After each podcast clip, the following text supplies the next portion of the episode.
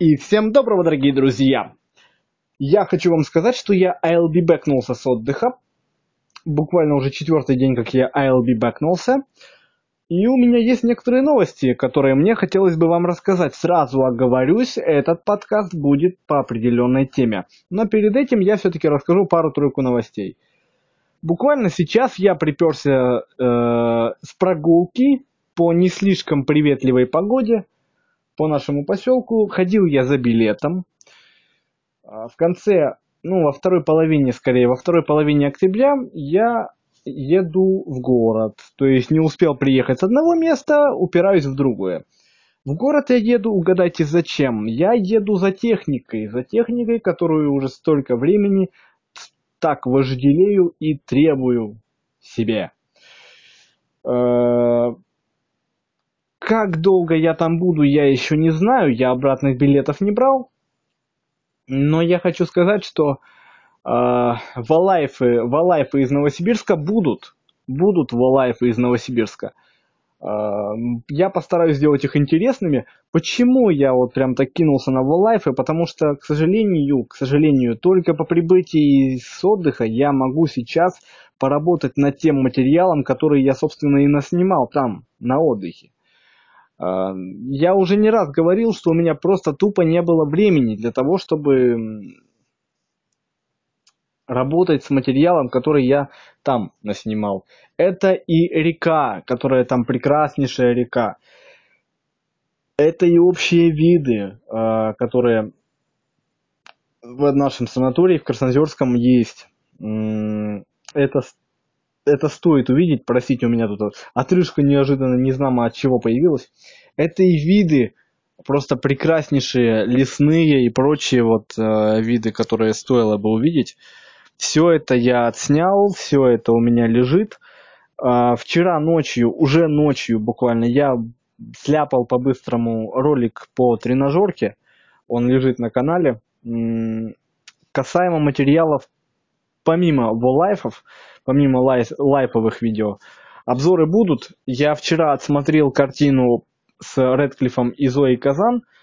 А, Дружба и никакого секса? Это вопрос. Он э, прям вынесен в заголовке. Я думаю, в течение двух-трех дней будет на него обзор. Сегодня планируется к просмотру фильм с тем же Редклиффом «Рога». Сегодня я постараюсь его посмотреть. И э, думаю, обзор тоже будет где-то к концу недели. Я понимаю, что как бы с обзорами у меня тоже вышла полная задница. Я просто не, не, не успевал их делать, у меня не было ни времени, ни сил. Сейчас будем наверстывать. Не бойтесь, канал не затухнет, все будет двигаться вперед, вперед и вверх. Теперь непосредственно перейду к теме, которая ну, тема, которая как бы побудила запись этого подкаста, кстати, 20-го, тоже своего рода юбилей.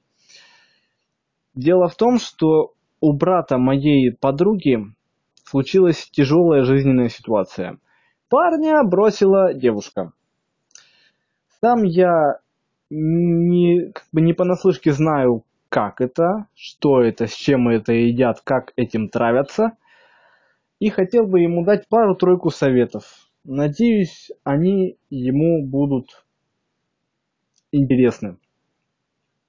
Во-первых, то, что ты расстался с девушкой, не повод хоронить себя. Это раз. Запоминай. Первое правило. Любое расставание с любимой девушкой, с другом, я не, я не, я не в плане геев сейчас говорю, с другом, с подругой, вообще любое любая негативная ситуация, которая таковой кажется на первый взгляд, это не повод хоронить себя в первую очередь. Не смей себя хоронить, это первое. Второе. Для того, чтобы вынести хотя бы какие-нибудь уроки из сложившейся ситуации, а, как я понимаю, я не знаю точных вводных, я говорю только о том, что мне известно. На данный момент понятно то, что девушка просто ей надоели отношения – и она решила уйти от этого парня. Соответственно, парень должен подумать, что он мог сделать неправильно. Да, конечно, я не говорю, что девушка святая и тоже не ошибалась, но мы говорим о парне. А по факту мы видим, что от парня ушла девушка, значит, он где-то был неправ. Попробуй сделать самоанализ. На собственном опыте. Я, когда у меня была такая же ситуация, я в итоге пришел к тому, что я начал писать самому себе письма. В прямом смысле слова. Я садился за вордовский документ и начинал печатать то, что я думаю, то, что мне, то, что мне кажется, то, что я чувствую. И буквально в этих письмах я спорил с самим собой. Благо у меня я... Э, прошлый подкаст был о Джекиле и Хайде. Думаю, если сопоставите их два, то поймете, как я это делал.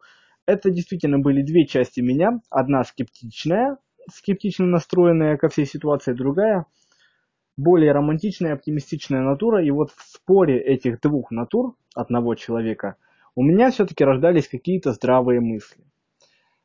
Как сделать самоанализ? Ты садишься перед листом бумаги и начинаешь писать то, что ты чувствуешь. Разговаривай с самим собой в этих письмах. Разговаривай. Пытайся опровергнуть некоторые свои доводы или наоборот подтвердить, опровергая или наоборот.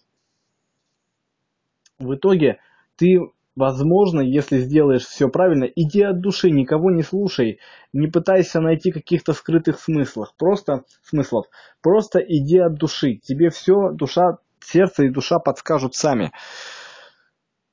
Как чувствуешь, так и пиши. Чувствуешь, что хочешь написать маты, пиши матами. Матами там, пиши, пиши там, не знаю, поноси весь мир, круши всю вселенную. Если ты спокоен, пиши спокойно. Главное, что ты должен достигнуть в результате этого – самоанализ. Это не дело одного дня, двух, трех писем. Нет. Это чаще всего длится дольше. У каждого по-разному. Мне хватило, в принципе, около... Ну, длилось это не каждый день. Я не каждый день писал себе письма. Я садился за письма, когда мне было совсем хреново. И в итоге я где-то через месяц, может быть даже меньше, я в итоге кое-какой профит из этого произвел. По крайней мере, я стал более адекватно относиться к ситуациям вокруг себя и ко всему прочему. Далее.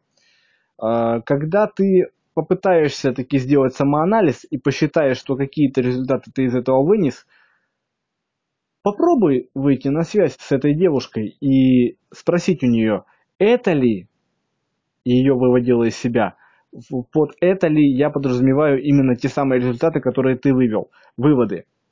И ты вот приведешь ей определенные выводы, которые ты сделал за время, которое ты пытался работать над собой. Это второе. Самоанализ – это самое главное, в принципе, из всего, что я хочу сегодня сказать. И третье – это просто главный такой довод. Никто, кроме тебя самого, из грязи тебя за волосы не вытянет. Никогда.